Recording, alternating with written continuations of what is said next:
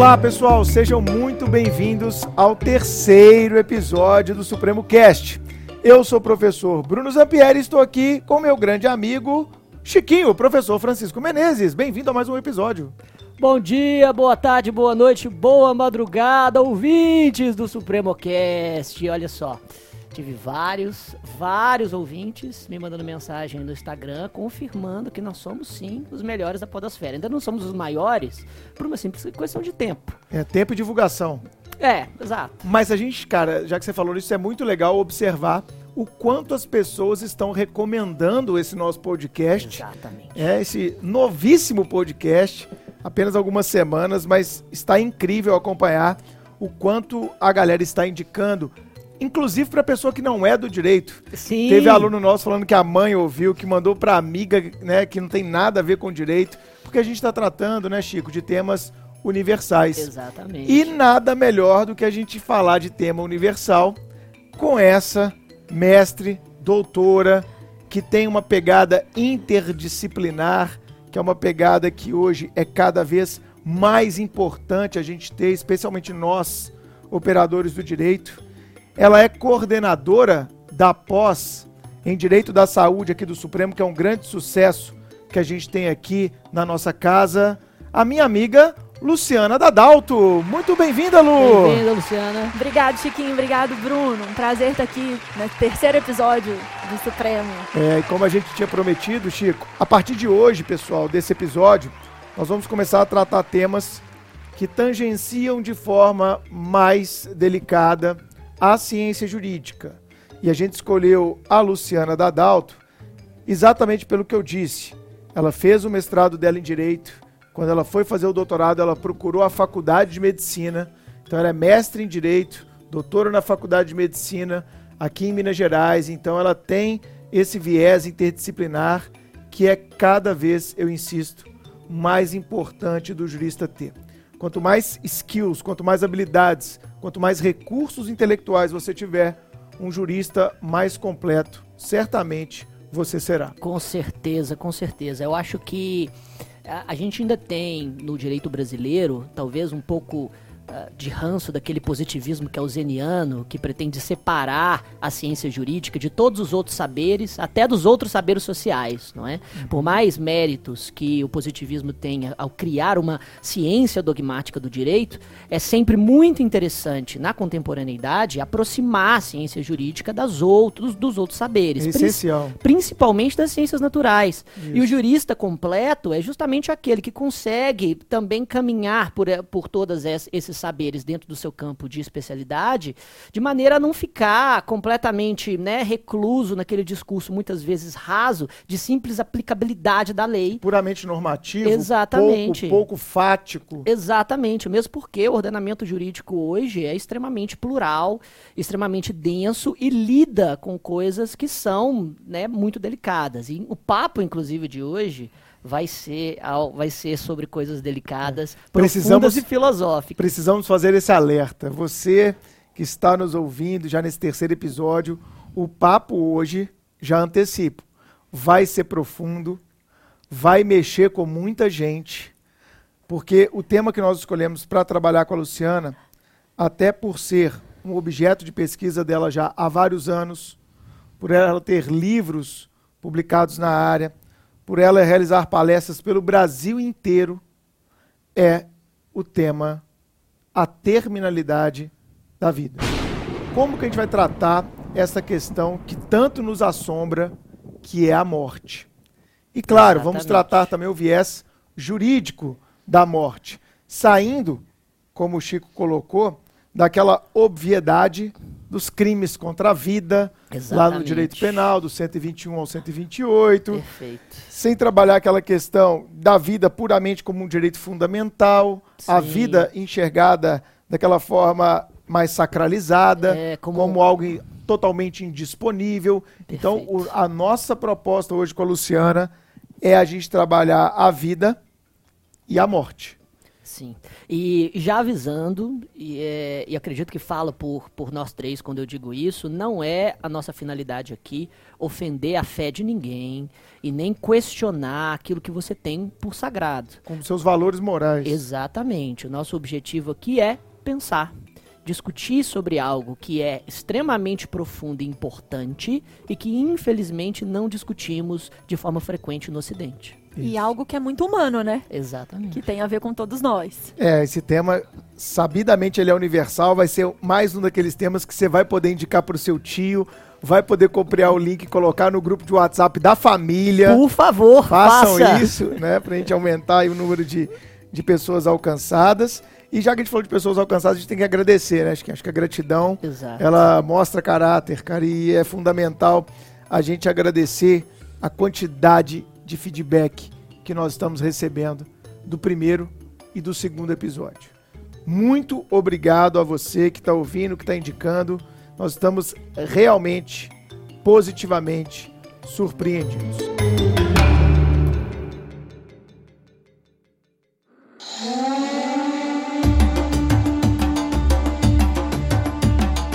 Então vamos começar aqui com a Luciana esse bate-papo.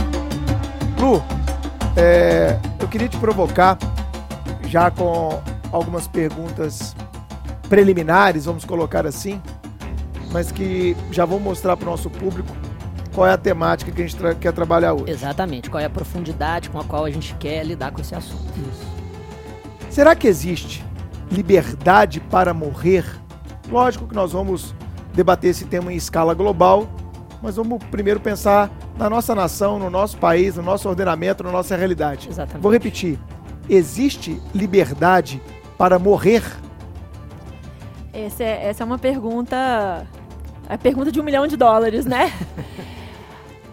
Quando a gente discute liberdade para morrer no Brasil, a gente tem que entender, né, lembrar que nós estamos num país que é moralista, Sim. né, que está é, abarcado pela religião, pela religiosidade.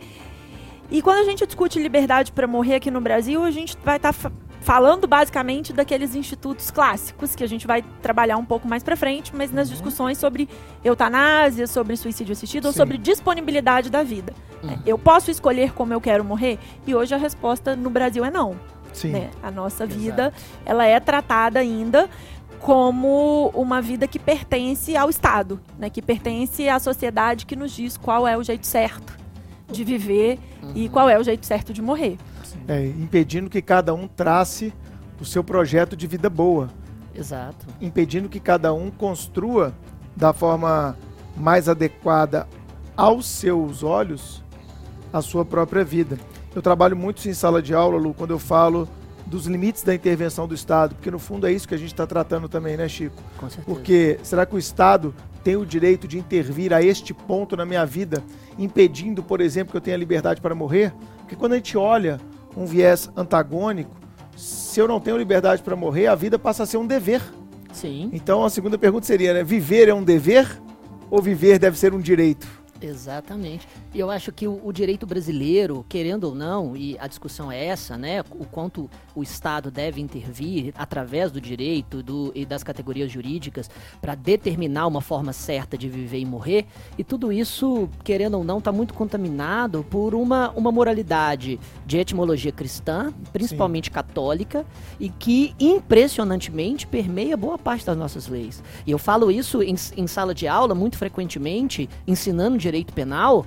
É, é, o quanto é impressionante o quanto que essa essa moralidade judaico-cristã, por exemplo, permeia o, o capítulo de crimes contra a dignidade sexual do Código, até os crimes os crimes patrimoniais e com certeza os delitos contra a vida. É, o aborto, por exemplo, né? Ex- exatamente. E a, o objetivo dessa nossa conversa é tentar transcender um pouco isso, né? É que, na verdade, tudo isso passa por um conceito que é muito caro ao direito privado, né, Bruno? Que é a história da autonomia. Sim, né? É, então, quando você discute se a vida é um direito, se a vida é um dever, se existe o direito de morrer ou o dever de viver, é, a gente está tá falando sobre como que nós podemos é, trabalhar a nossa própria autonomia no que diz respeito à nossa vida e à nossa própria morte. E a gente vive numa sociedade que está muito acostumada a julgar o outro. A gente julga todo tempo, né? A gente julga todo mundo na vida. Mulher, então, julga muito, Chiquinho, sabe? A gente julga, fala, olha a roupa, não tá muito. Então, o vestido Nossa, tá curto. engordou, é, né? a gente julga muito. E aí, quando a gente olha pro outro e fala, essa pessoa quer morrer? Essa Como pessoa assim, que né? tem uma doença ou que tá com. Que é, numa cadeira de roda, ela quer morrer? Como assim ela quer morrer? Que É. Porque a coisa gente, absurda. A gente tira os outros pelos nossos valores, É. sempre, né? Exatamente. Eu procuro sempre fazer esse exercício também nas minhas aulas, mesmo em curso preparatório, porque eu sou daqueles aficionados por raciocínio jurídico, mesmo numa escala de curso preparatório. É, eu sempre faço é, esse tipo de provocação aos alunos. Do tipo, ah, você é a favor do aborto? Hoje eu, Bruno, eu sei dar uma resposta sobre o meu viés. Bruno, indivíduo e seus valores morais, Uhum. e uma outra escala de valor de Bruno, jurista, integrante de uma sociedade democrática e plural. Perfeito. Porque a gente tem o direito, e isso é inato, de carregarmos conosco essa identidade que é tanto vertical, aquela que é transmitida pelos pais, Uhum. quanto uma identidade horizontal, que é aquela que a gente cria a partir das nossas próprias experiências. Uhum. Mas é importante que todos que estão nos ouvindo, enquanto juristas, saibam fazer esse tipo de distanciamento. Sim. Porque as pessoas costumam misturar as coisas. Então, eu costumo dizer, eu, Bruno, pessoa natural, no exercício da minha pessoalidade, no exercício do meu projeto de vida boa, eu acho, sempre coloco assim, que eu teria dificuldades de incentivar uma mulher a fazer um aborto. Uhum. Pelo meu histórico de vida, por uma série de coisas. Certo. Mas eu, Bruno jurista, professor, operador do direito, eu não tenho nada a ver com a vida das milhares de mulheres que todos os anos no Brasil realizam procedimentos de aborto, a esmagadora ma- maioria de forma clandestina e atentando sem vontade contra a sua própria vida. Então eu acho que esses debates precisam ser descortinados Sim. né, Lu? A gente precisa sair dessa cortina da hipocrisia que muitas vezes envolve o tema. Porque sejamos francos, a gente pensa na morte quando tem uma morte perto da gente. Sim. Quando um parente morre, quando a gente vive um luto, quando um amigo morre de forma abrupta, e vários dos que estão nos ouvindo aí podem ter passado por experiências assim. É da vida passar por experiências assim.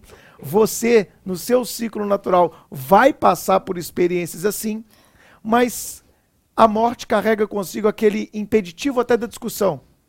Então, Exato. eu já dei exemplo em sala. Por exemplo, pessoal, se eu morrer amanhã, de aluno falar, credo, professor, não fala uma coisa dessa, isola, bate na madeira. Exato. Eu É já um matei, tabu, né? eu já matei um presidente, um, um ministro do STF assim. Dei- mas Como de assim? verdade, eu dei o um exemplo, exemplo. na sala de aula. Imagina que o ministro tal morre. Aí o avião caiu. E ele Dois dias morreu. depois ele morreu. Hoje em dia, depois disso, eu nunca mais mato ninguém. Eu só me mato mesmo pra não ter problema, entendeu? Ó, Lu, tá vendo? Você tá proibido de dar exemplo assim com o meu nome. Se eu, fala, se eu falasse isso na sala de aula, eu, eu ficaria contando essa história pelo, pelo resto da minha vida docente. Falando, não, porque quando eu disse de fulano, ele morreu. Ele morreu. Deixa, Então, deixa eu pensar. Eu vou dizer que você vai hoje. passar. É o aluno. Ah, boa. Mas boa. olha que coisa engraçada. Quando eu, quando eu tava grávida, eu tenho um filho de três anos, e eu dei palestra grávida até quase ganhar, as pessoas me procuravam depois das palestras pra dizer assim, para de falar sobre isso, sou grávida. Ah, Porque Tipo, você tá atrair mal, grávida, é. né? Porque você tá carregando uma vida, como é que você tá falando de morte? A gente tem muita dificuldade de entender que nós estamos vivos e, portanto, nós vamos morrer. não é? A gente só não sabe quando Exatamente. nem onde. Então, Exa- quando o Bruno falar, ah, você vai passar por isso na sua família, você vai passar por isso na sua família, mas você vai passar por isso com você também. Na sua experiência Né? pessoal. Eu brinco sempre, Exatamente. eu gosto, quando eu, eu faço alguns cursos com profissionais de saúde, eu tô começando a fazer o pessoal agora escrever o próprio obituário. Eles Nossa. escreverem É, o obituário. É. Então, Que é- sensacional. exi- existe um script para obituário, entendeu? Isso, existe, existem Nossa, regras. Que ele sensacional. vai Vai escrever. treinamento E ele escrever o vai- seu é, seu próprio. seu próprio. E aí, Quero você fazer vai- isso. Maravilhoso. Fazer? Eu quero, quero Posso escrever fazer? Então vamos lá, vamos fazer agora. Causa da morte. Putz. Nossa. Morte natural. Aos 98 anos. Chiquinho. É... Jogando um jogo, É, sofreu um infarto O de infarto. forte comoção. ao Exato. perder um jogo aos 89 anos. Aos, aos 89 anos, ao final jogando de uma dama partida. de não, dama. Não, 89 anos joga dama. Não, não, pelo contrário. A- a- ao final de uma partida RPG? de um Eurogame extremamente complexo, pelo menos 4 horas de, de, de De jogo. Você não se hidratou corretamente E tática. morreu desidratado. Pelo contrário, morri depois de uma vitória. Ah, emoção. E claro. Eu prefiro morrer tomando Viagra, se fosse uma vitória. Então, peraí, o Bruno vai morrer com quantos anos? 98 é a- a 98 meta. depois toma Viagra, E o entendi. Chiquinho? É, 98 tomando Viagra, claro. É, eu acho, acho que é muito velho. Eu acho que os 89 já tá bom. É engraçado, né? A gente. Ninguém morre novo. É. É, Ninguém. Nos, ninguém. nos obituários, ninguém Não. morre novo. Ninguém morre de doença. Sabe? Ninguém Verdade. morre de câncer, ninguém morre com Alzheimer. Ai, bate na mesa. Ah, E aí, né? eu falo assim, vou chamar a Organização Mundial de Saúde para estudar. Porque a Organização Mundial de Saúde diz que 60% da população vai morrer com uma doença crônica. Putz. E a gente não quer morrer assim. Pô, cara, que sorte, Não. eu tô nos outros 40%. A gente, né? É, exatamente. A gente quer morrer de súbito. Quer, mo- é, quer, É, quer de morrer preferência, dormindo, de preferência. Exato, Morrer de prefe- dormindo. exato, morrer dormindo, exatamente. Quando você perguntou pro Bruno, morte, morte de quê? En- engraçado, eu não fui capaz de pensar imediatamente a causa. Eu só fui capaz de pensar sem dor. É como normalmente a gente, a gente liga, exatamente. Justamente porque talvez a morte está associada a- ao sofrimento. Ao sofrimento. não é? né? E talvez a gente não precisa necessariamente, quando conversa sobre a morte, quando pensa nela no dia a dia, associar necessariamente as duas coisas. Né? Mas é engraçado, eu acho que a gente associa a morte ao sofrimento por, né, por, por uma questão cultural. Total. Porque, Né, total porque cultural. na Ásia, por exemplo, É. tem vários Exato. países que pensam totalmente diferente. Perfeito. Uma questão religiosa, Sim. porque tem a questão né, religiosa, Sim. e também por uma questão é, de, de ir contra o que nós achamos que é a natureza humana, que a gente acha que a nossa natureza é ser invencível, né? Essa Eterna. coisa do superpoder, de que a gente vai Sim. sempre... Inclusive, a Lu, ela deu uma palestra no TED. Você Sensacional tem que a palestrar no TED. dela, tem palestrar mesmo, no TED é Tenho fantástico. mesmo. E aí, a Lu, ela deu uma palestra no TED. Se vocês quiserem aí, fica até uma dica suprema preliminar, né? Entrem aí, digita lá no YouTube Luciana Dadalto. é, porque vocês vão encontrar uma palestra do TED que ela deu agora em 2018, que foi muito bacana, muito legal. E ela fala, né, Lu, daquele ser vivo, que eu não consigo gravar o nome, mas que vai ser o nome do nosso episódio. Eu combinei que esse terceiro episódio vai ter o nome desse ser vivo imortal. Conta Exatamente. um pouquinho dessa história pra gente, porque na palestra eu achei fantástico. Muito então, é, o TED chama A Consciência da Morte é o que nos faz humanos. E, e eu conto um pouco a história de uma água viva que se chama Turritopsis dornii. Que vai, Você ser o anotou no- aí o nome do episódio, ou edição? que vai ser o nome, né, do nosso episódio. Vai ser o nome do nosso então, episódio. A Turritopsis dornii é uma água viva linda, é, que é imortal. Ela tem um mecanismo de quando ela começa a envelhecer, ela breca o envelhecimento dela e volta para o estado de pólipo. O estado de pólipo é um, um estado parecido com o estágio embrionário do Sim. nosso desenvolvimento. E aí ela fica o resto da vida, ou Eterna. seja, para sempre, como um nada, porque ser um pólipo também não é lá É. muito bom. Né? Mas aí ela é um pólipo que desenvolve novamente, se torna de novo água viva? Não, ela não, ela volta fica, pra pólipo? fica co- como pólipo o resto da vida. Entendeu? Ela vira um, um- um ser pouco desenvolvido para não morrer. Até ser comida por um peixe? Tipo até isso? que alguém. Exatamente. Ah. Até que ela seja. Até que a morte aconteça por um fator externo. Até ela Ah. ser de- destruída. Destruída pelo, pelo O ambiente. obituário dela teria que ter um acidente, entendeu? É, Não seria o nosso obituário. Não, Não, é, seria, tipo, exatamente, que mortes ser- naturais. Não seria morte natural. Entendi. Né? O que vocês querem morrer, ela não Ela- morreria. ela não morreria Não, por isso. E o não ser morreria. humano, e o ser humano, ele sempre, você fala um pouco disso também na palestra, ele sempre teve esse desejo de ser eterno, né? Esse desejo Sim. de ser imortal. Talvez isso até justifique é, os dogmas e doutrinas de várias religiões. Quando você pensa que vai Claro, morrer, e vai claro. padecer no paraíso, Sim. Ou que você vai rena- re- ressuscitar, ou ressuscitar, reencarnar. reencarnar, ou... qualquer outra vertente dessa, é sempre uma ideia de continuidade, né? Tipo um pós-vida. Ex- Ninguém exatamente. trabalha com a ideia assim, não vai existir nada. É, princip- né? principalmente, é, principalmente termos as re- religiosos, claro. Sim, principalmente religiões ocidentais, monoteístas, É. né? Todos trabalham com uma ideia platônica de um mundo verdadeiro que está para além da vida, naquela ideia, né? E esse é o mundo onde você vai chegar, aqui é transitório, chegar, passageiro. Exatamente. E aqui é como se fosse uma espécie de teste para que você Faça se mostre, exato, virtuoso o suficiente para chegar nessa vida verdadeira. E você, É. tem que, e você tem que seguir todos os passos corretos. Todos os né? passos e aí, corretos, n- exato. nesse caso da morte, quando você discute o direito de morrer, né? Quando você pergunta Aham. isso, se você quiser morrer, você tá errado.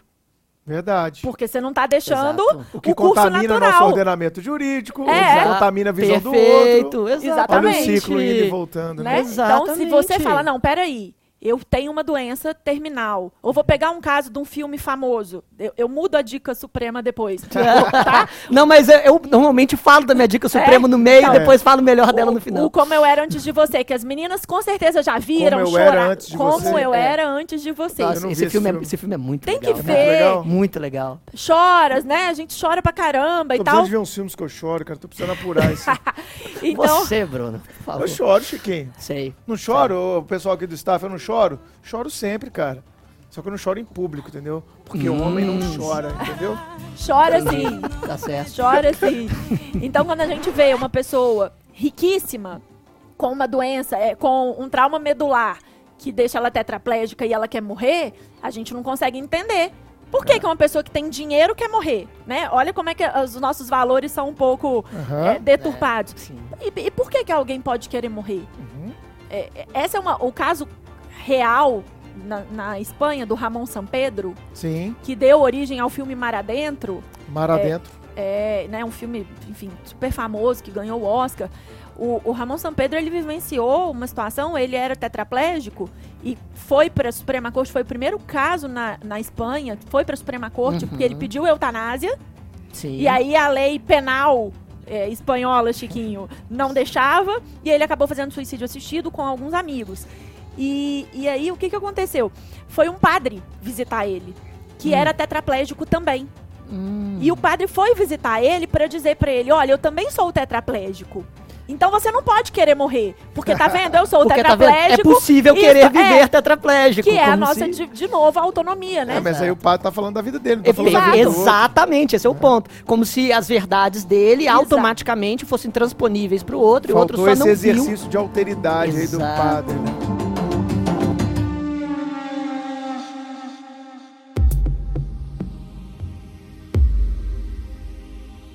Ô Lu, mas já que você tocou em dois pontos aí, isso cai em concurso, e como a gente está falando muito para um público concurseiro, a gente tem que ter esse cuidado. Você citou aí dois termos, eu acrescentaria outros, para a gente poder fazer essa distinção para quem não está íntimo ainda dessas expressões. Então você falou em eutanásia, você falou aí em suicídio assistido, gente poderia falar em mistanásia, distanásia, ortotanásia. Vamos fazer uma distinção nesses termos, Acho porque legal. tá caindo em prova, viu, Chiquinho? Sim, sim. Tá caindo em prova de concurso aí, a É. galera tem que ficar atenta. Então vamos começar.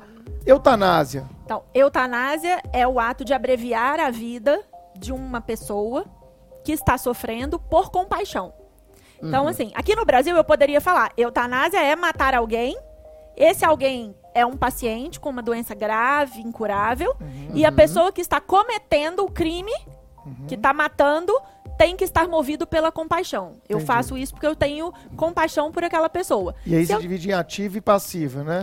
Alguns, É. alguns conceituam É, assim. a divisão de eutanásia ativa e passiva, atualmente, ela tem sido mitigada e eu vou te Entendi. explicar por quê. Ótimo. Mas Porque a gente base- encontra isso em alguns manuais Ainda ainda, assim, né? ainda o pessoal assim. que vai estudar isso aí, É, direito à vida, é. vai encontrar esse Uhum. manual de constitucional, de Vai. civil, às vezes até de penal. Mas É, a, a gente sim. já tá, né? O que a gente tem de mais contemporâneo aí no mundo é dizer que essa diferença não faz mais sentido. Deixa eu te explicar por Vamos quê. lá. Na Uhum. eutanásia ativa, o que os manuais vão dizer é que existe uma ação que provoca a morte.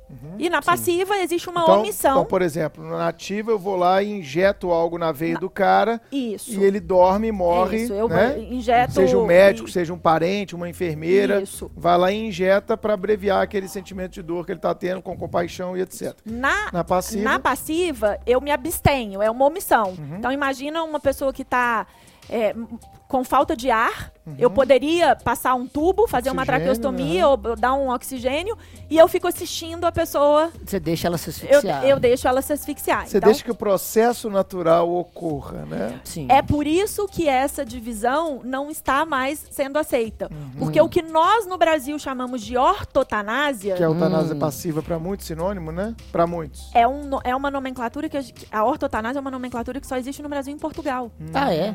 Na língua anglo- anglo-saxã, nas Uhum. línguas anglo-saxã, eutanásia passiva é sinônimo do que nós chamamos de ortotanásia. Ah. Inclusive, a Suprema Corte da África do Sul, ano passado, ao legalizar o testamento vital, ela disse que no conteúdo do testamento vital só pode conter, só pode ter pedidos de eutanásia passiva, que é o que nós Hum, reconhecemos como ortotanásia. Ortotanásia. Por isso que eu te falei que essa divisão, é, a gente não tá faz essa divisão conceitual de passivo e ativo, a gente não tem feito mais, porque na Chama hora que só de eutanásia, então? eutanásia, Eutanásia, ponto. eutanásia. Ou chama de ortotanásia? Não, Faça eutanásia é uma coisa e ortotanásia. Aqui no Brasil é outra. Mas se eu saio daqui do Brasil e vou para Inglaterra, vou para África do Sul, para os Estados Unidos, Canadá. o que nós chamamos de morte correta, que é a ortotanásia, é a história da morte natural. Deixar que o processo Processo da vida se morte, conclua e não isso. intervindo nele. É. Então, aquela pessoa que está no estado vegetativo, no hospital, há dois, três anos, só vivendo às custas de aparelho.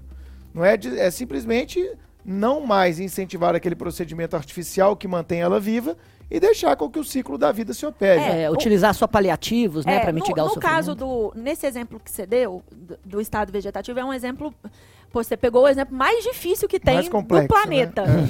por quê Hidratação. porque é. no estado vegetativo eu tenho para o paciente morrer para eu deixar a morte eh, chegar no tempo certo eu preciso de agir para retirar o que mantém ela viva que é a nutrição e a hidratação E aí tem uma ação, né? Hum, só que a Suprema Corte Norte-Americana, em 1990, já disse que retirar nutrição e hidratação não é Foi eutanásia. o caso Hum. da, daquela menina que sofreu um Que acidente. é o a caso da, da Nancy Cruz. Nancy Cruz, exatamente. hum. Então, assim, esse caso é muito. Eu falei, você pegou o exemplo, ele já entrou de, de sola no Estado exemplo. vegetativo persistente, né? É o que é um dos- uma das coisas mais difíceis, né? Das discussões mais difíceis. Mas hoje, por exemplo, a gente discute nutrição e hidratação artificial nas demências. Uhum. Né? Demência, todo mundo conhece alguém que tá com Alzheimer, Sim. que tá no final. Nossa. Vai ter uma hora que ele vai parar de comer. É, é- é funcional. Porque o corpo, quando ele entende que o processo dele tá acabando, ele para de sentir fome e sede. E o que a gente tem de mais moderno hoje na geriatria é, de- é não passar sonda nos pacientes com demência. Uhum. Isso não é eutanásia. Seria eutanásia passiva, se eu pegasse essa classificação, é, sabe, esse clássico aí. E isso é tão complicado, porque eu tô pensando aqui em novas tecnologias. Você sempre vai ter uma tecnologia nova à disposição para prorrogar esse processo vital. Que é a Sim. distanásia. Que aí entra num Hum. outro conceito, que é distanásia. Vamos explicar a distanásia para os a- nossos ouvintes, A Lu. distanásia, só pra vocês entenderem essa confusão dessas ásias aí, é música, Ásias. né? Eu brinco que são a, fa- a família das ásias. Então, Exato. tanásia, tudo que é tanásia, thanatos é morte. Morte. Eutanásia, eu é bom. Então, etimologicamente, Morte eutanásia era morte boa. A ortotanásia significa morte correta. Orto é correto. Então a gente tirou a morte boa, que seria essa morte misericordiosa da eutanásia, e transformou na morte correta, que é a ortotanásia.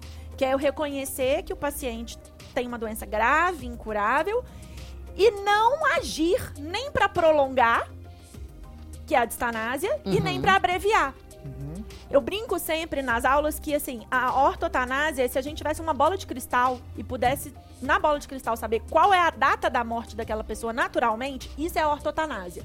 Uhum. Eu vou agir só para essa pessoa não morrer sofrendo. Perfeito. Então eu vou, né, evitar que ela sinta dor, se Sim. ela quiser ir para casa, enfim, eu vou Isso entra na ideia que o Chiquinho antecipou de cuidados paliativos? Isso. É isso que os cuidados paliativos fazem, né? Os cuidados paliativos são uma abordagem da medicina, na verdade, uma abordagem da saúde que reconhece é, a terminalidade, que reconhece que existe uma doença, o termo técnico é doença ameaçadora da vida, Uhum. e que é, a atuação do profissional de saúde não é curar, porque essa doença não é curável. Sim. A atuação do Bacana. profissional é cuidar, Controlar, porque a mitigar. gente sempre pode cuidar, Uhum. mas a Sim. gente nem sempre pode curar. É, tem- e tem várias doenças assim Várias, hoje, né? né? Várias, Várias doenças. doenças. Depressão, por exemplo, é um grande exemplo hoje da medicina. Que você pode, se, se ela não for uma depressão causada por um fato específico, e que, lógico, passado aquele fato, o tempo operado os efeitos, a pessoa retoma, mas eu tenho pessoas próximas que têm depressão e é extremamente complexo, porque a depressão ela é um ciclo, cara. Ela vai Sim. e volta. É. Ela vai e volta. E o que, que você tem que fazer? Você tem que fazer um tratamento o mais adequado possível para que esses quadros em que ela vem não sejam tão profundos a ponto de deixar a pessoa num estado que ela mesma não quer, que é de tristeza, de ansiedade, né, de, de angústia. Ou até pensando no autoextermínio, né? E pensando no próprio extermínio, exatamente, questão do suicídio e por aí vai. Mas então a distanásia é o Então, a- prolongamento é, da vida. A distanásia é pro- a gente faz isso todo dia. Hoje É. de manhã eu tava dando uma palestra num hospital. Falei, eu sempre faço isso, Chiquinho. Você vai começar a ir para as minhas aulas. Eu pergunto Yeah. assim: quem aqui já praticou eutanásia? Ninguém levanta a mão. É, exato, não, ninguém. Tem um promotor lá no fundo, eu vou te denunciar. Ninguém levanta a mão. Quem aqui já praticou distanásia? Todo mundo levanta a mão. Gente, É, mas o código de ética médica, no mesmo artigo que o código de ética fala que a eutanásia é proibido, eticamente falando, ela fala, o, o código fala que a distanásia é proibida. Certo. Então, eticamente, as duas são reprováveis. Porque a distanásia é eu atuar para não deixar o paciente morrer. O que a distanásia prega, né, assim, a base da distanásia é vida biológica. Eu vou Uhum. prolongar a vida biológica, eu vou usar toda a tecnologia que eu tenho para prolongar a vida biológica. O coração desse cara não vai parar, Vai parar. mas ele pode não estar andando, pode não estar falando, pode não estar É, reconhecendo. eu tive uma, uma das minhas avós ficou assim por três anos no hospital aqui em Belo Horizonte. É realmente muito dramático. E nesse ponto a gente pode até fazer uma interface com uma coisa que eu adoro, que eu curto bastante, que eu tenho pesquisado sobre, que é a análise econômica do direito. Ah, que é uma questão interessante, porque você vai prolongar artificialmente a vida de uma pessoa por anos no hospital, gerando custo, ocupação de leito, ônus emocional para a família, porque não é Sim. fácil, quem já teve aí tá me ouvindo sabe o que eu tô falando, não é fácil você ter uma pessoa próxima internada por anos num hospital muitas vezes. E o custo disso para um plano de saúde, será que os planos de saúde não são os mais interessados em incentivar procedimentos de orto, ortotanásia, né? É, a O que, que você só- tem visto A disso? gente Exato. precisa ter, é, ter São cuidado, questões, né, ô, Bruno, assim, escorregadias aqui É demais. muito, porque existe uma coisa cultural no Brasil que é assim, se você tá falando de morte, você não pode falar de dinheiro. É. Ah, Se você fala de dinheiro, você é utilitarista, É. você é uma pessoa sem coração. Exato. É, análise, né? análise É, econômica. Exato, exato. Então, Por- assim- exato, por isso que quando o Bruno falou, logo É. pensei, nossa. Nossa, é, numa Dá ferida. Bom, né? exato, manga, exato, que vai ter de gente dizendo como que ele pode falar em É, análise é. econômica se o assunto é, morte. Exatamente. Vai, vai, no, vai na diretoria do plano de saúde e conversa É. pra você ver se a Conver- análise não é Só que, aí, econômica. Exato. só que aí, qual que é o problema? Todo mundo que está me assistindo aí, certamente quando vê uma notícia da, im- que a imprensa fala que o plano de saúde, a operadora negou, Negou, uma coisa, cobertura. todo mundo fala assim, eles são, não tem coração. Mercenários. Mercenários. A gente não consegue entender, né? Que a Aham. gente precisa pra caramba desse sistema. Claro. Exato. Se as Porque se o sistema quebrar, quebrarem, vai sobrar o Estado que está mais quebrado ainda. Exatamente. Então, assim, a gente precisa que esse sistema seja sustentável. Sim. E mesmo pensando no SUS, Total. eu- a gente tem pessoas que estão, nesse momento, Ocupando distanasiadas, leitos. que estão ocupando vaga de alguém que seria curável. Exato. E essa pessoa morre no corredor do hospital e aí a gente vem pra mistanásia. Isso. E aí, quando. É, Aprendeu, Chiquinho? Mistanásia, mais um termo. Então E já aí- falamos de eutanásia, isso. falamos de distanásia, De vamos agora ortotanásia. ortotanásia, E agora, agora mistanásia. A mistanásia é a morte social. O sujeito não tem uma doença incurável. Só que ele morre porque ele não tem acesso a leito, a medicamento, a, a- a hospital, a profissional de saúde, todo dia. Exatamente. acontece Todo todo, dia. Corredor aí, né, dos, dos Dos SUS da vida aí. Todos os dias. Nossa. Então, é, só que tudo, tudo tá ligado, né, Bruno? E como é que Tá tem tudo sua ligado. opinião? Eu queria saber, porque dentro dessa visão interdisciplinar, e você convive muito nesse meio, como é que está a opinião dos planos de saúde, dos médicos a respeito da ortotanásia, da distanásia? Eles estão é, é, tentando, não sei, desculpa a ignorância, mas tentando convencer famílias, olha, não tem mais o que fazer, não tem mais o que ser feito. Porque a família também, quando é cristã, fica sempre à espera de um milagre, Ex- né? Exatamente. É, eu tenho é, experiências assim na, na minha família, também com meu Você avô. é uma família de médicos também, né? Acho que sua Uma família de tem médicos, mas minha família é muito cristã, principalmente do lado do meu pai. Um abraço aí para meus primos que, que devem estar escutando. Ó, Mas o. Com meu avô- jabazinho com a família. com o meu avô, mas com o meu avô aconteceu algo semelhante com relação à demência. A demência senil dele já estava muito avançada. E quando se falava na família, justamente de, de algo semelhante à ortotanásia com ele, a, a, maioria dos meus, dos meus tios não queria sequer conversar. É. Mas sabe o que eu acho história do, essa história do milagre? Aonde que está escrito que para o milagre acontecer, a pessoa tem que estar tá na unidade de terapia intensiva? Não é? Ou que ela vai ter que estar tá entubada, tem que estar tá respirando. Não, não, tem, não tem, não tem de milagre. Milagre não é uma coisa sobrenatural. E outra, né? E pensando aqui um pouco mais né, no princípio do solidarismo constitucional, para a gente trazer uma vertente até mais é, principiológica e normativa, é, peraí, você quer acreditar no milagre e quer ocupar esse leito. Então, a partir do momento que você ocupa esse leito, você está impondo a sua concepção é, é, de crença Sim. sobre outras pessoas que naquele momento estão impedidas de ocupar aquele mesmo leito Exato. em virtude de uma escolha sua. Sim. Onde que o solidarismo pode entrar para impedir esse tipo de escolha? Será que seria uma intervenção justa ou não? Não sei, fica mas, aí. A... Mas olha Exato. como é que a gente é, a gente tem muita dificuldade, né, Bruno, assim, especialmente quando tá falando de vida e morte, de entender o de pegar o princípio do solidarismo. Porque a gente tá é. tá pensando muito na gente, no individualismo. É, é egoístico, né? né? Nossa, é, sim, sim. Eu não quero morrer, eu não, não quero, que meu avô meu morra, é. eu não Exato. quero que a minha mãe morra. Exato. E aí eu faço tudo. Só que a gente a, não entende que o tudo também tem limite.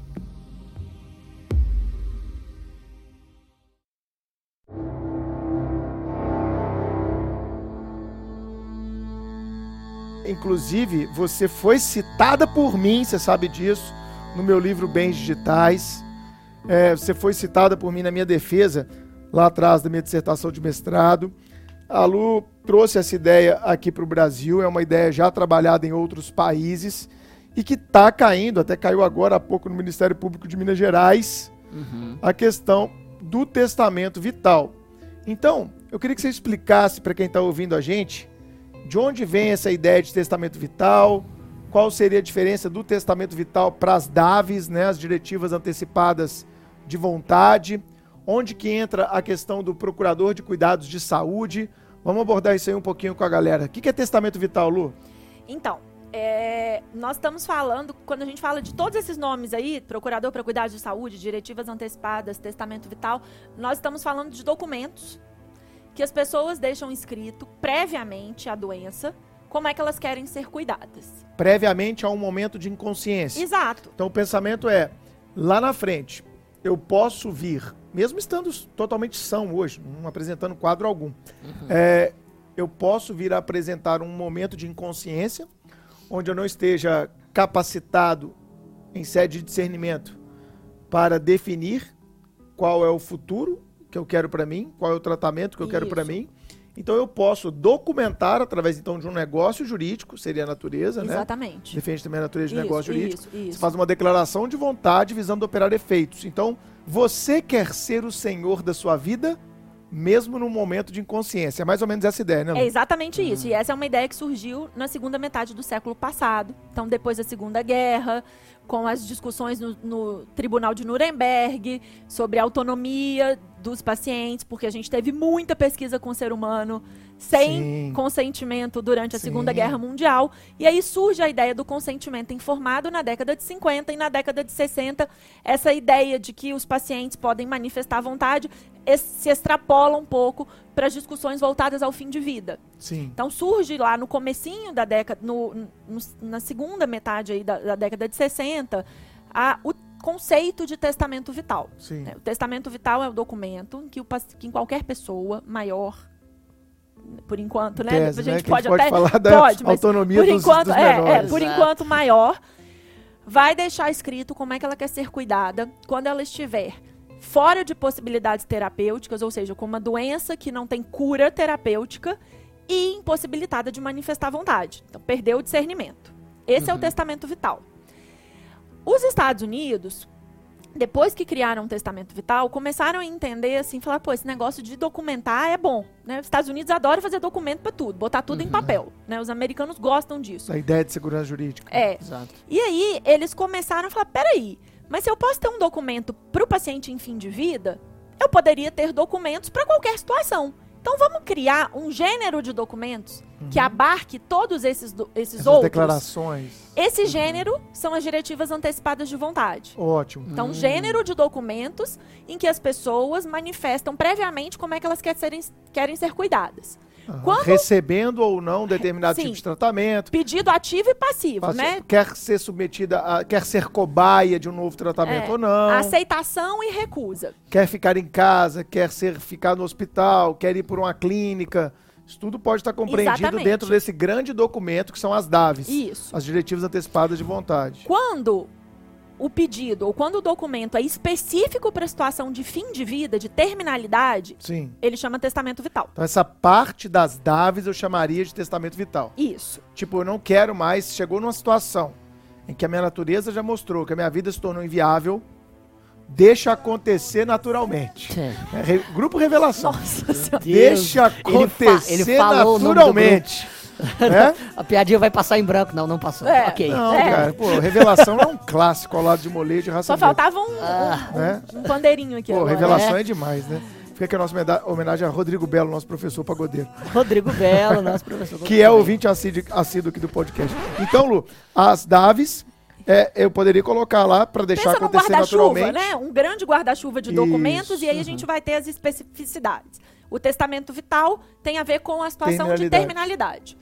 Nós temos uma- um outro documento que está começando a chegar no Brasil, Sim, que chama Procuração para Cuidados de Saúde. ótimo. Se a gente comparar com um- alguma coisa que a gente já tem no direito, a gente compararia com os mandatos, o contrato Sim. de mandato, a Contrato de procuração. Uhum, uhum. Então eu nomeio, imagina, eu falo, professor Bruno Zampier, o dia que eu perder minha capacidade decisória, que eu não tiver mais discernimento, seja esse discernimento, essa perda é, momentânea, sofri um acidente de carro, Sim, fiquei em tá em coma, e coma. daqui uma semana a gente sabe que em tese eu vou Pode sair. voltar. Certo. Ou estou numa situação de terminalidade, os médicos vão conversar com você para decidir o que fazer comigo. Uhum. Essa é a procuração para cuidados de Tipo, saúde. uma transfusão de sangue. Tipo, Tipo, Uhum. é, vamos amputar ou não esse membro. exatamente. Vamos submeter a, a cirurgia A, B ou C. São três caminhos aqui que a medicina apresenta. O A, até da da ideia de consentimento informado, né? Isso. Ou esclarecido, como alguns gostam hoje. Então, a Poxa, ideia A, é, o, o- se a gente fizer a A aqui na Luciana, vai acontecer isso, a vantagem é essa, a desvantagem é aquela. Se a gente fizer a B, vantagem e desvantagem. E aí, Bruno, você que é o procurador dela, que está aqui, inclusive, registrado aqui na diretiva antecipada que você é o procurador, qual você acha que seria a melhor condição? Isso pode até ser tratado, né? Ah, entre entre o, o mandante e o mandatário. É, mas na verdade é isso que a literatura A internacional é essa, diz né? pra gente. Que, Muita autonomia da vontade, muita autonomia é, privada. que o mandatário tem que conhecer muito o mandante. Isso. Para poder, efetivamente, a gente, Reconstruir o consentimento. a gente tem um autor que Poxa. fala que o mandatário tem que vestir as roupas que o mandante veste, calçar os Isso é calçados que o mandante calça para poder tomar decisões em nome dele. Isso. Então, essa é a procuração para cuidados de saúde. Uhum. Nós temos hoje é, mais dois tipos, aí esses sim, pouquíssimo conhecidos no Brasil, a gente não tem nenhum estudo. Eu não conheço, eu só conheço os dois É, mesmo. Diretiva são- antecipada, é. no qual se compreende É. o testamento, é, o testamento vital e o procurador de cuidado de saúde. Quais seriam esses outros dois? Estou curioso. A gente tem as diretivas antecipadas psiquiátricas. Diretivas Ah. antecipadas Você psiquiátricas. estava falando aí de, de depressão, né? A gente Sim. estava. Então, um paciente que tem uma doença psiquiátrica. Depressão é uma doença psiquiátrica Claro. que a gente sim. precisa, inclusive, desmistificar. Mas, né, Exatamente. É, e aí ele vai dizer, olha, se essa doença piorar, se eu precisar, por exemplo, de ser internado, se eu precisar de um tratamento mais é, profundo ou mais complexo, tipo a eletroconvulsoterapia, que teve um, Aham, uma teve, discussão aí teve. para trás. Eu quero isso, eu quero a eletroconvulsoterapia ou não quero. Se eu precisasse ser internado, eu gostaria de ir para aquela clínica. Eu quero Hum. que tais pessoas possam me visitar. Eu não quero receber determinados medicamentos. Determinadas pessoas. Determinadas É, Não me pessoas. visite, não me visite, tá? Você sabia que tem muita gente falando e fazendo isso no testamento vital? Falando, O de terminalidade, falando, ó, quando eu tiver doente, caquético, ninguém vai essa lá é a não. lista de pessoas proibidas. Que Nossa. isso, cara? Uai, mas é que a gente tem muito parente que a gente não queria que, não, que visse, né? né? É, que verdade- podem ser aqueles corvos que ficam à espera da morte e, consequentemente, da herança. É, na verdade, enquanto ela, enquanto ela tava falando, eu pensei em uns 10 aqui. Então, Chiquinho sendo Chiquinho. a gente tem as diretivas antecipadas psiquiátricas, que são realmente muito novas, assim, que no Brasil a gente está começando a discutir. Eu estou escrevendo um artigo com, com um professor da USP, agora um psiquiatra, sobre legal. isso. É, e a gente tem as diretivas antecipadas para a demência. Para a demência, no caso de Especificamente exemplo, nas né? situações de demência. Que são muito polêmicas, porque há muitas pessoas que entendem que. Porque a maioria das pessoas hoje que faz nos Estados Unidos diretivas antecipadas para demência são pacientes já diagnosticados. Sim. E aí é uma discussão sobre Se- discernimento. é, não, se há, se há liberdade e é. consciência, tru- trazendo um pouquinho para a área do direito civil, no momento em que você manifesta essa vontade. Porque se a liberdade e a consciência são, para a nossa lei, requisitos de validade de um consentimento, né, da, da, da liberdade de expressão, da liberdade de manifestar a vontade, será que essa vontade não seria viciada? A gente não poderia ter, por exemplo, um erro, ou um dolo, ou uma coação viciando essa vontade de um demente que faça essa declaração? Porque é aquilo, né, Lu? Enquanto a gente está bom, enquanto a gente está são, a gente não se preocupa com essas coisas. Exatamente. Por isso que você me perguntou, Bruno, você já fez seu testamento vital? A resposta é: claro que não. Exato, exato. Eu Claro também pensei, não. óbvio que não. Ó, porque, É, porque a gente óbvio não vai morrer, Porque a né? gente não vai morrer, É exato. isso, Porque eu penso, gente não, não- eu tenho 32 anos, mas pera, quem, quem disse que eu não poderia morrer amanhã? O que, que, é- que, que a Sandy Júnior canta que é imortal? Hein, Caio? Você que tá aqui assistindo a gente hoje. De que é fã revelação, a San- Sandy Júnior. Júnior. O que Não, é imortal não morre no final. O que é imortal não morre. no final. Sandy Júnior, que voltou, né? Muito legal, meu Deus. É. Onde vamos parar? Exatamente. E a Luciana tava tentando comprar o Vamos- ingresso Sandy Júnior. Tava. Fechamos Comprou o ingresso Júnior. voltar aqui. Exatamente, que nem o Guns N' Roses, uma turnê que poderia ser intitulada Porque um dia o dinheiro acaba. Mas enfim, voltando. É, você vê o Axel Vou Rose voltar. cantando hoje em dia, você tem exatamente essa, Essa, noção, né? cara? cara, Porque um dia eu preciso voltar, porque o dinheiro porque acabou. o dinheiro acabou e meus hábitos de consumo simplesmente Continua. não Aí podem volta no ser. episódio 2. Ou seja, Axel. Rose precisa do De nosso inteligência módulo de financeira. inteligência financeira. Cara, as coisas elas vão e voltam. O mundo é. Nossa, realmente é redondo, né, cara? Mas vamos lá, Lu. É, você falou dessa questão da demência, eu acho fantástico. Isso é, realmente é um questionamento pra gente fazer. Se a pessoa pode fazer a diretiva antecipada no momento que ela está com demência ou não. Então, E vamos pe- pegar um gancho? Qual que é o momento de fazer? Agora, Agora. vamos sair daqui, gente. A gente está encerrando agora o podcast. É, exato. Vamos ali. E eu posso fazer isso no cartório? Porque é uma pergunta que os nossos ouvintes estão se fazendo nesse momento. Pode, Sim. pode, mas não é obrigado. Tá? Então isso é importante. A gente já tem. é, só para deixar claro. Posso mandar pro WhatsApp pro Caio e falar, Caio, você é meu procurador de cuidar de saúde. Na- não é uma boa ideia. Não, né? é, o Caio realmente Né? não é O uma Caio boa não é ideia. uma boa ideia. Não, Mas é, né, vamos não? documentar. eu confiaria no Caio. Mas o WhatsApp que é o problema. Ah, ok, Ah, perfeito, tá. Meio. perfeito. É ok, meio. é o meio, É o ok, meio. ótimo. É o meio. Né? Fazer um documento. Formal, uma é, formalidade é, mínima. Ainda que não, não, não seja no cartório, mas é, é- é um documento escrito. No cartório hoje, é, só para deixar claro, nós estamos falando dos tabelionatos de notas. Claro. Então, o instrumento Onde é você lavratura formaliza de... suas isso, manifestações de vontade na sua construção biográfica, cartório de Isso. notas. O instrumento é lavratura de escritura pública, né? O termo técnico, a gente lavra uma escritura pública de diretivas antecipadas em qualquer das suas espécies. Porque tem muito advogado do interior, Lu, que tá ouvindo a gente.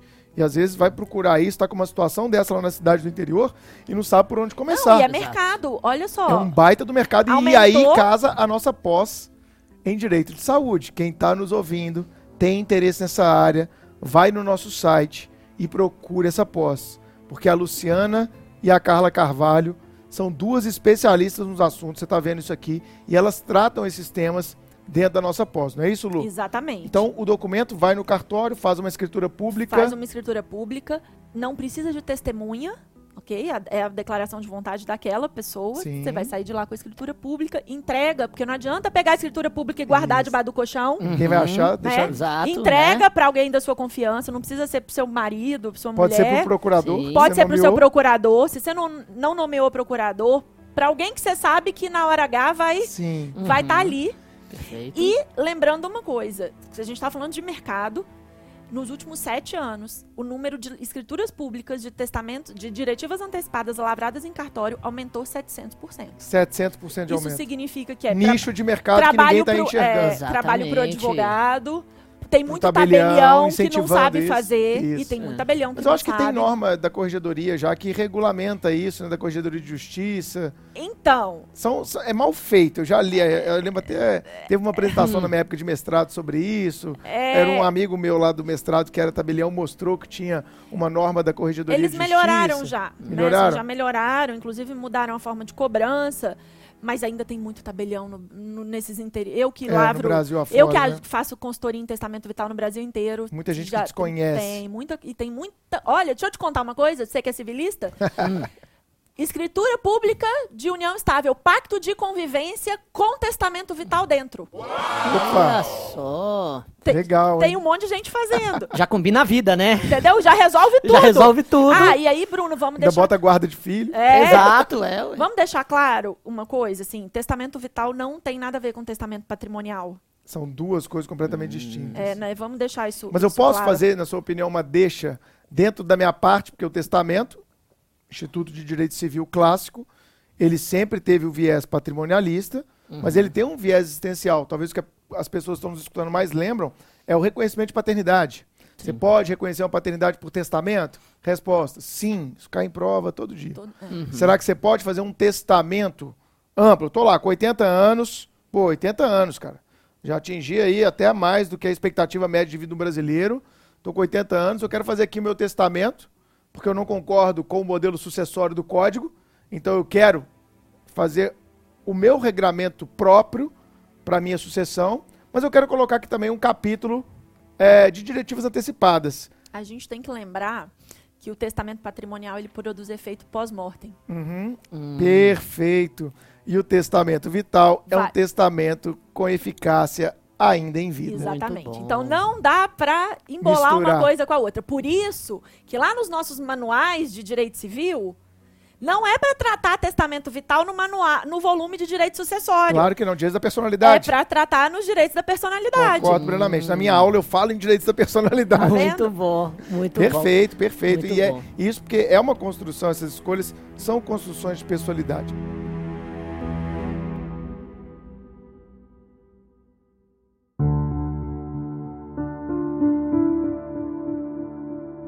Eu queria trabalhar mais um ponto aqui com a Luciana, até pela experiência no exterior que ela teve, que é uma coisa que pode chocar, já alertando os ouvidos mais sensíveis, que é a experiência, Lu, do suicídio assistido. Porque a gente falou de eutanásia, de ortotanásia, de distanásia, de mistanásia, de testamento vital, de procurador eh, de cuidado de saúde, de diretivas antecipadas da vontade, essas novas ideias né, para casos de demência, para a diretiva de ordem psíquica.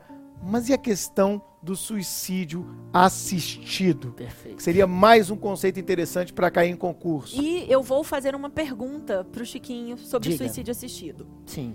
Veja só, Chiquinho, o que é o suicídio assistido? Vamos lá. Vamos lá.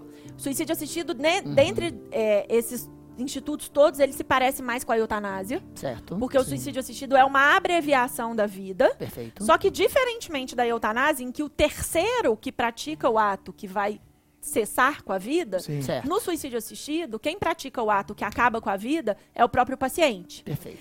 Assistido, auxiliado por um terceiro. Ok. Normalmente um médico que prescreve uma droga letal. Ok. Então, aí o médico prescreve a droga letal, o paciente pega essa droga e o paciente ou Como? injeta Uhum. ou bebe a droga. Perfeito. Se o, o médico prescreve a droga e o paciente não bebe, não tem Não morte. tem morte. Ótimo. Pergunta, Chiquinho. Um médico no Brasil Uhum. que faça um laudo para um paciente que vai para a Suíça, porque a Suíça é o único país do mundo que permite estrangeiros a Turismo de realizarem direitos. a realizarem pam. suicídio assistido, né? A Suíça é o país Sim. do turismo para morte, a passagem é barata, não tem a volta. Nem do corpo.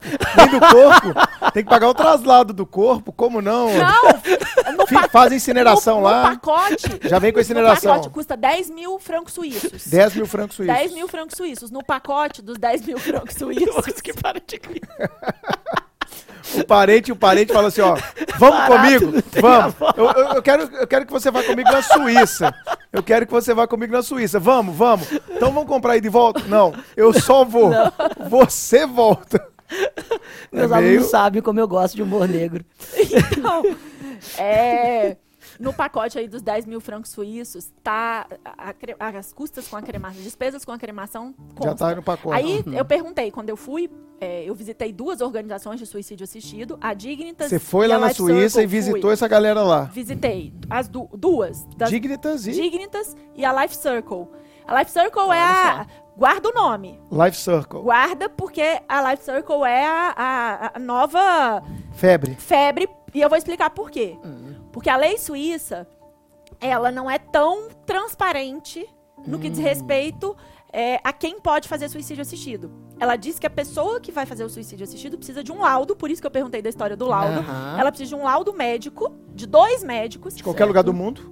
de- não, necessariamente do lugar onde a pessoa tá. Ah, o Então domiciliar. eu preciso do né? Brasil Aham. e depois de médicos suíços. Tá. Certo. Dizendo que ela tem uma condição incurável. Uhum, Pode certo. ser da alma. Aí, Olha o subjetivismo. Qual é a minha condição condição- curável? Eu não me Aí- suporto, sei É lá. boa. Aí a Life Circle tá comprando uma ideia agora de que velhice é uma condição incurável. E que, portanto, Caraca. idosos podem querer fazer suicídio assistido, mesmo que eles não estejam doentes. Ou seja, para a lei brasileira, Eita. acima de 60 anos já é idoso, Já, é. pelo estatuto do idoso, já poderia estar É. habilitado conforme essa interpretação. Exatamente. Mas condição incurável, diabetes é uma condição incurável. Pois E é, esse, esse é o problema. Essa é a questão. Tudo fica simples quando a gente pensa no David Goodall, que é aquele australiano, Sim. professor de biologia na Austrália, que tinha 104 anos. Foi o primeiro caso desse, foi a primeira situação dessa na Life Circle. Foi ano passado em maio, eu tava lá. No Foi me- bem na mesma noticiado semana. no mundo inteiro isso É, aí. Uhum. e todo mundo ficou sabendo dessa história. Sim. Por quê? Porque a discussão era essa. Um sujeito tem 104 anos, ele não tá doente. Sim. né? Ele tinha lá artrite, artrose, dificuldade. Mas Todos É, os, os é. problemas relativos, Relativos à à velhice que idade. todo mundo vai ter. E exato. aí ele falou, gente, eu cansei de viver. Com 90 anos eu já tinha cansado. Eu vivi mais 14, eu não quero mais. E aí essa é uma nova discussão que tá pegando fogo agora na Europa, porque tem uma francesa que tem 74 anos, Eu aquelas vi. francesas bonitas, louras, magras, Sim. que ela falou, galera, eu não tenho nada, ano que vem, em janeiro, eu tô na Life Circle pra morrer. Deu pra mim. Cansei. Já deu. Eu, Meu eu, eu me programei pra viver essa idade, pra mim já tá bom. Eu não quero mais é, fazer isso e etc. Valeu. Então diga. Chiquinho, mas e aí, Pois então. A gente cresce com Vamos- banana, então vamos diga lá. valeu. Então diga Então, valeu. Nossa. Hoje eu tô muito musical. Então vamos lá. É pra temperar, cara, porque é Pra pesado. porque é pesado, é, é verdade, é pesado. Vamos, vamos lá, vamos lá. Primeiro eu vou te dar uma resposta um pouco mais simplista e, e positivista. né? É, mesmo porque o, o direito penal, limitado como ele é, é, as simples normas, as, as- as normas positivadas de direito penal quase nunca conseguem ir a fundo em, todo, em todos esses assuntos. Primeiro, existe o crime do artigo 122, que é o de participação em suicídio, com três verbos núcleos: induzir, instigar e auxiliar. Enquanto o induzimento e a instigação refletem a participação moral, fazer nascer a ideia ou fomentar uma ideia que já existe, o auxílio diz respeito a qualquer tipo de participação material através de instrumentos ou serviços que não seja a causa da morte propriamente dita. Senão o crime se transformaria em Homicídio. Aham. sempre, sempre dessa forma, né, extremamente legalista, como o, o direito penal né, vê quase todos os assuntos. É, nesse contexto, o- a conduta ocorreu no Brasil, enquanto o resultado na Suíça. O artigo 6 do Código Penal estabelece que o lugar do crime é regido pela teoria da ubiquidade. Então, é lugar do crime tanto o local da conduta quanto o do resultado, o que significa que o local da conduta também ocorreu no Brasil e por exatamente e que causa de determinado resultado é qualquer artigo 3 do Código Penal é qualquer ação ou omissão sem a qual o resultado não teria acontecido. Como ocorreu. Exatamente. Portanto, se o médico sabe que o paciente precisa daquele laudo para se matar e dolosamente o prescreve aqui, ele realizou no Brasil uma conduta que corresponde a um verbo núcleo de um, de um tipo penal que se concretizou, já que o artigo 122 é um delito doloso contra a vida e condicionado com relação ao resultado. Portanto, em tese, ele poderia ser processado por participação em suicídio Júri. consumada, julgado no tribunal do júri por ser um crime doloso contra a vida. Ótimo, essa seria a resposta legalista. E, e Entretanto- também, e rapidinho, é, fazendo um corte, e também, a galera tá se perguntando em casa, ouvindo a gente, o médico da Suíça, claro que pela lei suíça deve ter um regulamento Sim. diferente, mas se a gente Sim. montar uma clínica dessa aqui no Brasil, né, Lu? Se a gente quiser montar uma clínica dessa no Brasil, o médico que vai lá e coloca é, a, a substância letal numa, numa injeção ao lado do paciente, sai da sala para que o paciente cometa suicídio, ele também estaria no 122 tranquilo. né? Tranquilamente, tranquilamente. A única forma que eu, que eu veria de afastar esse contexto é sair da territorialidade. Então, se um médico brasileiro não eh, emitisse o laudo no Brasil, se ele, se ele o fizesse Ele viaja junto no com o exterior, paciente pra ótimo. Suíça. Viaja junto com o paciente para a Suíça. Porque aí nós entraríamos no campo da extraterritorialidade. Mas não vai dar certo. Porque não vai Porque dar certo. para o paciente conseguir a chamada luz verde, ele Ah, precisa. ele já precisa Ele já precisa do aqui. laudo. É. Exatamente. Então, eu, sobre o ponto de vista legalista, eu, eu não veria, eu não, não veria solução. Porém, observando, né, por um, por um viés um pouco mais, um pouco mais aprofundado, eu poderia citar, por De exemplo, teoria do crime, de né? teoria do crime, exatamente, de, de dogmática penal, saindo do campo da, da, da mera legalidade, eu poderia falar um pouco sobre a posição do Zaffaroni, por exemplo, no seu, funcionali no seu funcionalismo redutor. Ele diz que o tipo penal não pode ser interpretado de uma, de uma forma meramente de uma maneira meramente formal. A tipicidade, que é a correspondência da conduta com os elementos do tipo, também necessitam de antinormatividade, É.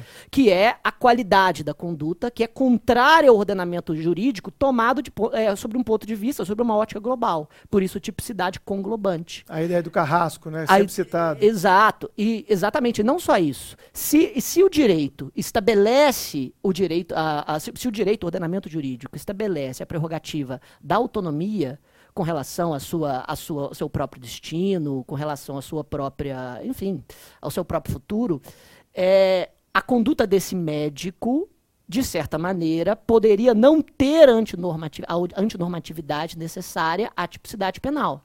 Havendo, portanto, uma, uma Conduta conduta, que, atípica. que é atípica, exatamente.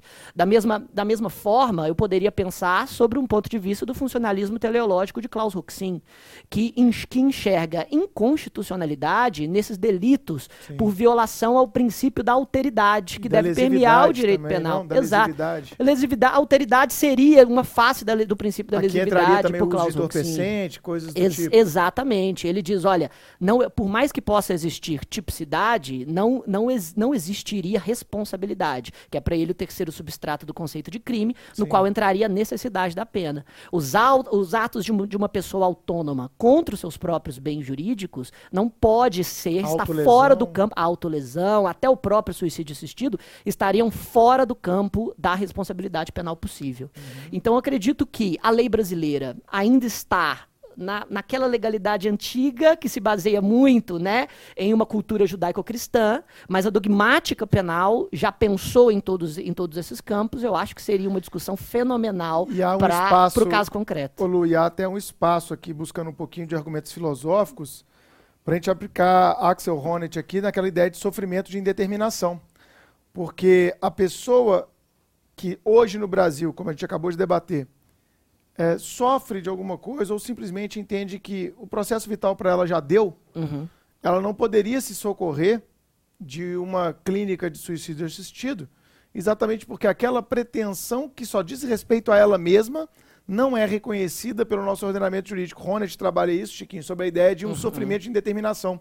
Você tem um interesse que ele não é minimamente tutelado e sequer abarcado pela legislação. Então era como se o sujeito ficasse numa zona do limbo ali, sem proteção jurídica, à margem totalmente do direito. São questões, no mínimo, instigantes para a gente pensar, tanto do ponto de vista do direito constitucional, do direito civil, do direito penal e até mesmo da filosofia. Mas essa experiência lá, Lu, você conheceu a clínica, eu fiquei bem curioso. Como é que funciona isso lá? Então, é, primeira coisa assim que eu descobri é que não são clínicas, né? Elas são organizações. Organizações? Elas se autodenominam organizações em prol do direito de morrer dignamente. Agora entrou empresarial. Isso aí é uma associação ou é uma sociedade empresária? É um Não, negócio? É... é- um business? É, é uma, é uma associação sem fins lucrativos. Caramba, né? eu achei tem- que era um não, business. Não, não, não tem finalidade lucrativa. Isso é a lei, a lei suíça A lei deixa- proíbe. proíbe.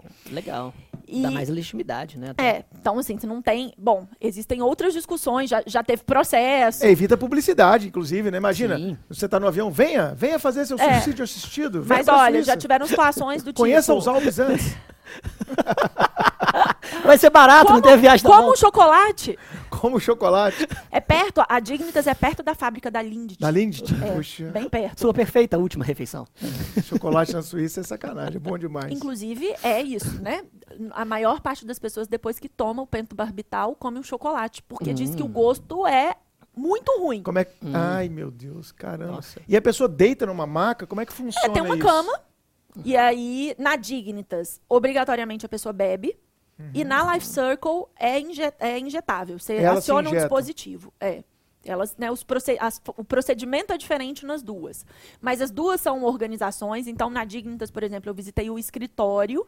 Deve E- ser bem impactante essa visita. É, e eles têm uma casinha no interior é, onde se realiza. Já a Life Circle é tudo junto. Eu estava numa mesa né, de, de negócios, né, uma mesa de reunião, de frente para a cama, que o David Goodall morreu dois dias depois. Nossa. Então, mas é uma casa, é um lugar com flores, com Lugar bacana, Nossa. assim, bem é, organizado. como a nossa casa, com uma cama, com uma colcha, né, com uma roupa de cama bonitinha. É esse nosso papo. só. Ele, ele, esse nosso papo, definitivamente, ele é um papo que abre um pouco a nossa cabeça, tira a gente daquela zona de normalidade e coloca a gente para refletir sobre coisas que, insisto, a maioria de nós não é capaz de pensar. Vamos para a dica suprema?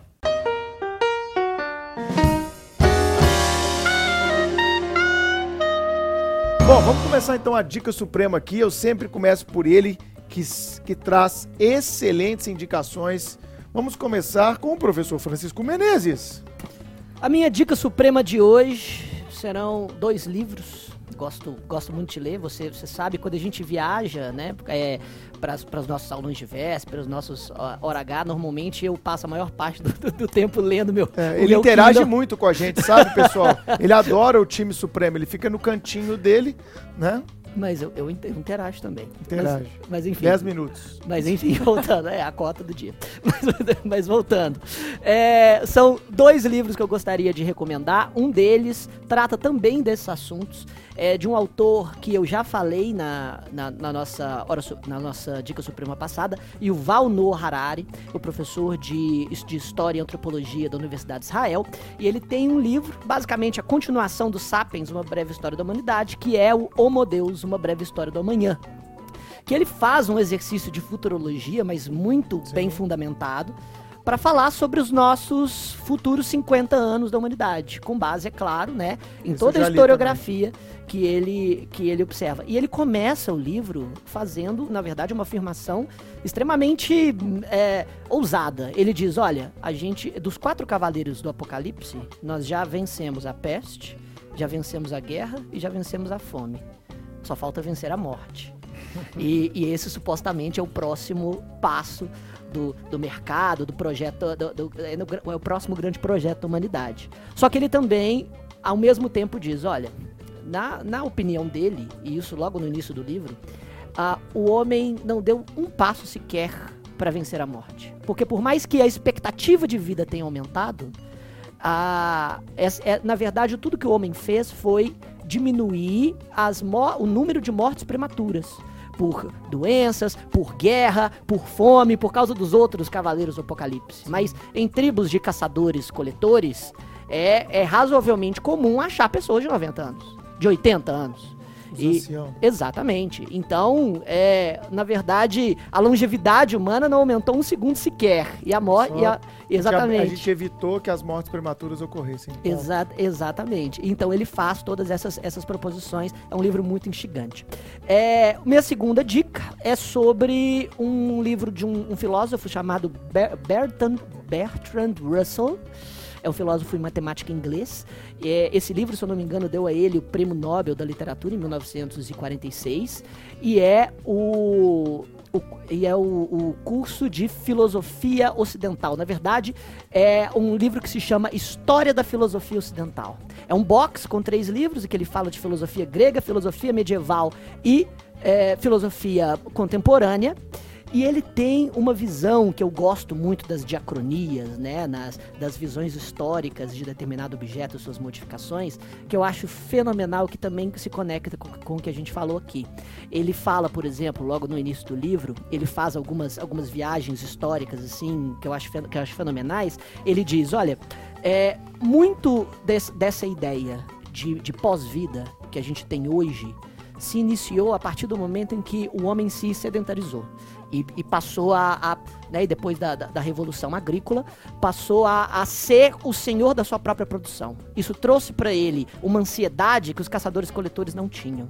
Então, para mitigar essa ansiedade, eles precisavam de uma espécie de religião que lhes dava um, um alívio transcendente. E essa primeira religião foi o culto de Dionísio e que o culto de Dionísio firmou boa parte dos dogmas que mais tarde Platão é, conjecturou na sua filosofia e que foi ressuscitada por Plotino e o, o neoplatonismo e o Plot, e Plotino é, e Plotino foi, é, foi a fonte do qual bebeu Paulo de Tarso, que basicamente fundou o cristianismo que nós temos hoje. Já buguei, já buguei. Maravilhoso. E ele usar, faz isso em duas páginas. Gente, usar, usar, a expressão é adolescente, buguei. É, buguei marav é maravilhoso, maravilhoso essas diacronias históricas, mesmo porque relativiza um pouco dos nossos conceitos, dos buguei, nossos dogmas. Véio. Sensacional, tá aí Bertrand Russell, História da Filosofia Ocidental. Show.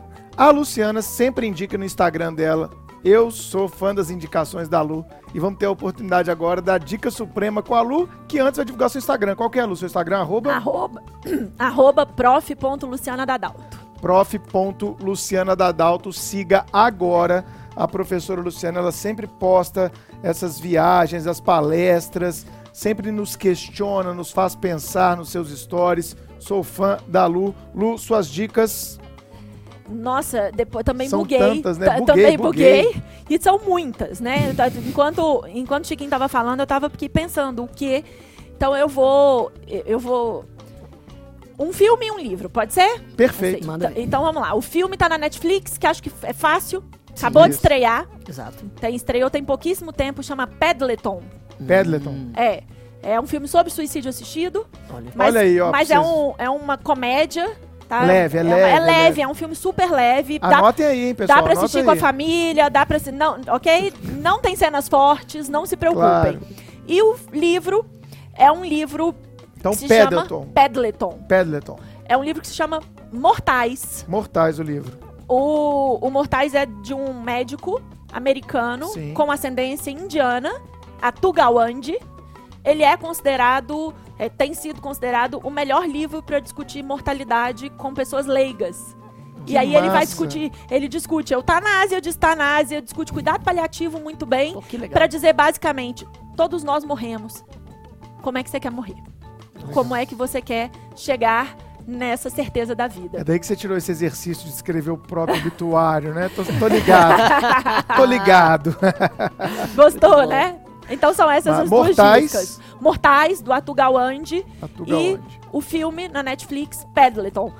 Mas... Tem várias séries que você indica, então o pessoal tem, vai te tem, seguir. É, é, eu ia falar isso tem agora. Tem séries pra maratonar com, lá que são começa, muito legais. Começa a me seguir, e livros, né, muitos livros, Essas indicações tem muita são Muito, muito boa, pessoal, pra te abrir a cabeça. Eu quero até fazer um alerta que a gente não fez é, antes da Dica Suprema, que é a maior parte dessas questões que a gente discutiu aqui com a Luciana, ainda não são objeto de regulamentação específica por lei brasileira. A gente tem muita regulamentação desse, desse cenário é, no âmbito de resoluções do Conselho Federal de Medicina, né, Lu? Isso. O que é lamentável, porque várias, vários países, por exemplo, já legislam a respeito do testamento vital, de diretiva antecipada. Nós estamos muito atrasados, muito, muito atrasados. Mais um tema é, que nós estamos atrasado. muito atrasados, né? Muito atrasados. Bom, a minha dica suprema, até para homenagear a minha amiga, são os livros que a Luciana Dadalto publica. A Lu está publicando vários livros com a nossa editora parceira, que é a editora Foco. Um abraço lá para o pessoal da Foco. Então, a Lu, lá na Foco, ela tem o um livro, anote aí, tome nota. Testamento Vital, que já está indo para sua quinta edição. Um sucesso de venda total é, a, é sua tese, né, Lu? Ela é minha dissertação, dissertação de, de mestrado, mestrado, com muitas atualizações. Com muitas atualizações. Então a Lu fala de legislação de outros países fala. e tal. Eu já tive a oportunidade de ler. Esse livro está inclusive citado ah, e vamos, em, em artigos né, escritos já, meus. O site. Sim. Testamentovital.com.br. Claro, a Lu criou um site, gente, testamentovital.com.br, para incentivar. E quem sabe, né, Lu, a gente tenha como em Portugal e talvez na Espanha também o Registro, O Registro Nacional, Nacional. de Testamentos Vitais, sabia, Chiquinho? Lá Poxa. existe um registro nacional, porque o médico, na hora da dúvida, ele pode consultar se aquela pessoa tem um, um testamento vital ou não, independentemente dela ter um procurador de cuidados de saúde. O Muito- médico vai estar respeitando a autonomia privada daquele sujeito que quis Sim. manifestar através das diretivas o tratamento que ele quer ou não receber naquele momento, é ou de terminalidade, ou no momento em que ele está inconsciente. O segundo livro, que a Lu lançou até agora, né, Lu, em 2019, Isso. é um livro super novo, que está tendo uma saída maravilhosa. Eu, inclusive, comprei esse livro essa semana, que é A Autoridade Parental, que ela escreveu com outra amiga, que é a Ana Carolina Brochado Teixeira. Né? Você Isso. e a Ana escreveram esse livro. É um livro de vários autores, elas são as coordenadoras. Tem muita gente boa escrevendo esse livro, com várias provocações interessantíssimas. Você que está me ouvindo, está procurando um tema para o seu TCC na faculdade. Aqui tem tanto tema bom para o seu TCC. Compre esse livro. Vou repetir. Autoridade Parental. Quem está fazendo um mestrado, um doutorado, quer buscar, quer escrever um artigo, aqui você vai ter uma farta bibliografia a respeito de temas que tangenciam aquilo que nós dissemos aqui hoje. Alguma coisa sobre a autoridade parental? Sim, o meu artigo é sobre tomada de decisão em fim de vida de menor. Isso. Porque será que o menor, né, pode fazer seu testamento vital? Nossa. Será que os pais têm direito no exercício do poder familiar de dizer qual é o melhor tratamento que seu filho deve receber ou deixar de receber? Até que ponto vai a construção de pessoalidade dos menores? Isso é sensacional e foge daquela caixinha é, muito hermética que algumas pessoas que estudaram civil têm aí, né? Ah, absolutamente incapaz, não. Relativamente capaz, Exatamente. talvez. Plenamente incapaz, sim. É, enfim, é muito além da, da- dessa caixinha. E o terceiro livro, Direito e Medicina, A Morte Digna nos Tribunais. Os três livros são da editora Foco. Esse aqui a Luciana coordena até com a minha orientadora de doutorado, minha grande amiga Maria de Fátima Freire de Sá, a Fatinha. Então tá aqui três livros para você se deliciar com temas que foram tratados: testamento vital, autoridade parental e direito e medicina, a morte digna nos tribunais. É só entrar lá no site editorafoco.com.br e adquirir o seu nesse momento.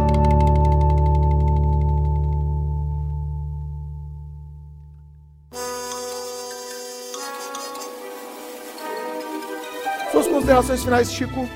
Olha, eu acho que discutir esse tema é, é bom principalmente pra gente quebrar esse tabu aos poucos, né?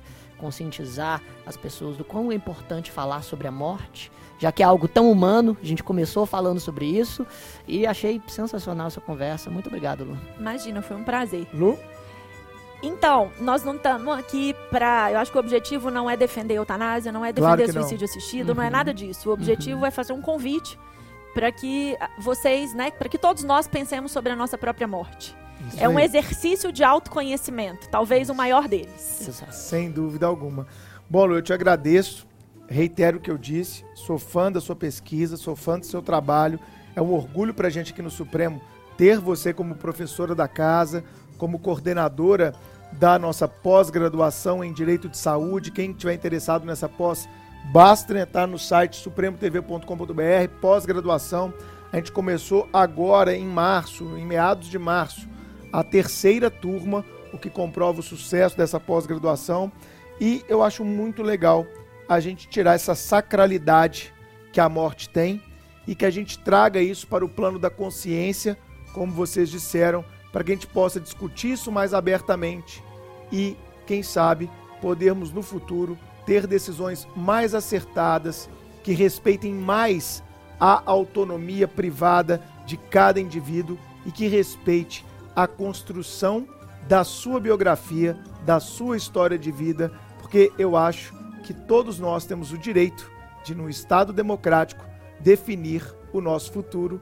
E uma coisa é certa: no nosso futuro, a morte vai chegar.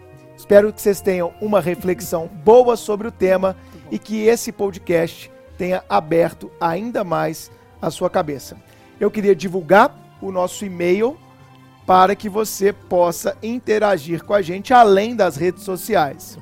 Anote aí o e-mail supremocast@supremotv.com.br supremocast, arroba supremotv.com.br. Chiquinho, pra gente fechar. É isso, é isso aí. Finalmente, agora um e-mail. Nós vamos fazer uma leitura de e-mails aqui em alguns episódios. Então, se você quiser ser lido, por favor, capriche no seu recado instigante, no seu, questiona no seu questionamento, na sua crítica, no seu elogio.